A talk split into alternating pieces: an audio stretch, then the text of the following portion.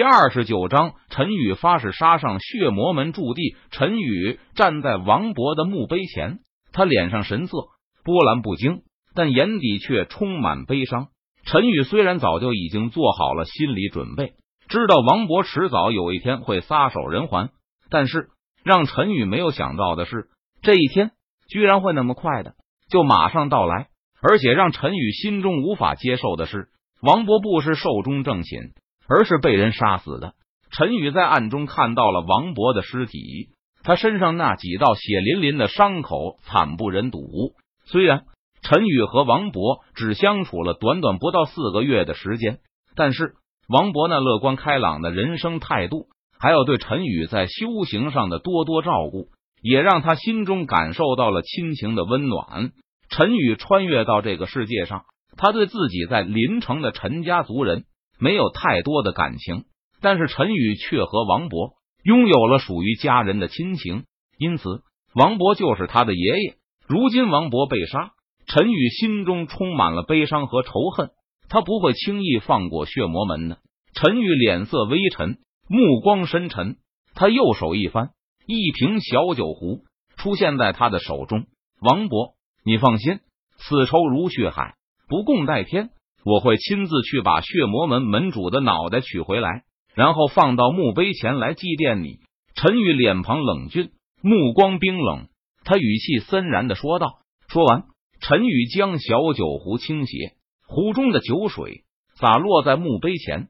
陈宇将酒水倒完后，他将小酒壶放在了王博的祭台之上。唰，随后陈宇的身体如同鬼魅般瞬间消失在了原地。陈宇已经从李青衣那里得到了血魔门驻地的地址所在。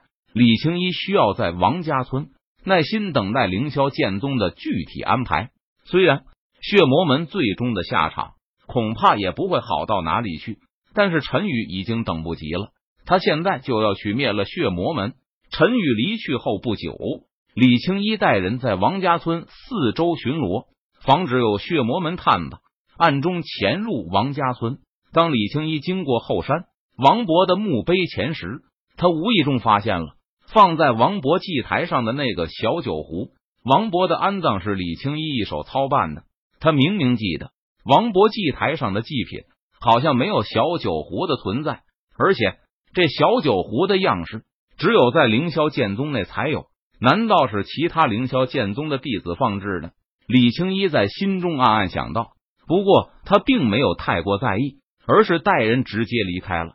此时此刻，在那阔苍山脉的深处，一处隐秘的山谷入口，在一块巨石上，突然出现了一名身穿白衣的青年。这名白衣青年正是陈宇。而这处山谷名字叫做江南大峡谷，也是血魔门的隐藏之地。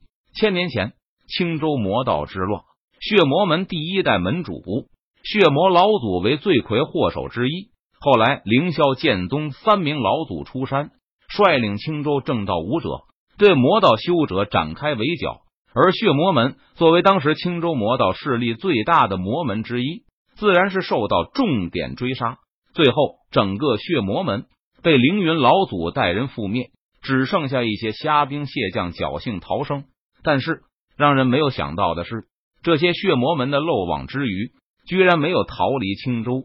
反而还在凌霄剑宗驻地附近隐藏了下来，居然几百年都没有被人发现。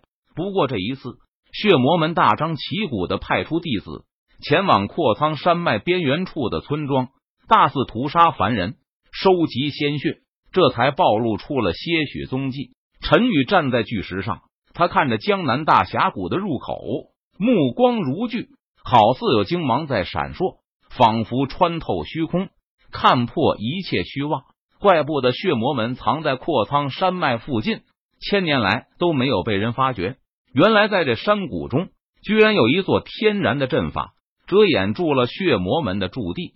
良久，陈宇这才收回了目光，他低声自言自语道：“不过这天地大阵，却无法骗过陈宇的火眼金睛。”陈宇不再犹豫，他脚尖轻点地面。身体如同一片柳叶，朝着江南大峡谷飘去。陈宇沿着陡峭的山路朝着江南大峡谷内走去。不过，当陈宇走到一半的时候，就被血魔门弟子给拦了下来。站住！你是做什么的？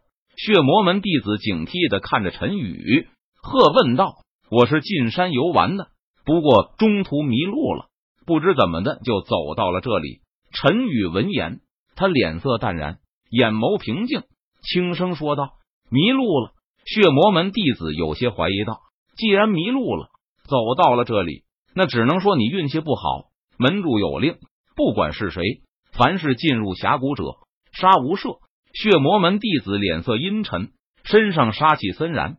他看着陈宇，冷声说道：“说完，血魔门弟子一掌拍出，他主动向陈宇发动了凌厉的攻击，以卵击石，自不量力。”陈宇见状，他不屑的说道。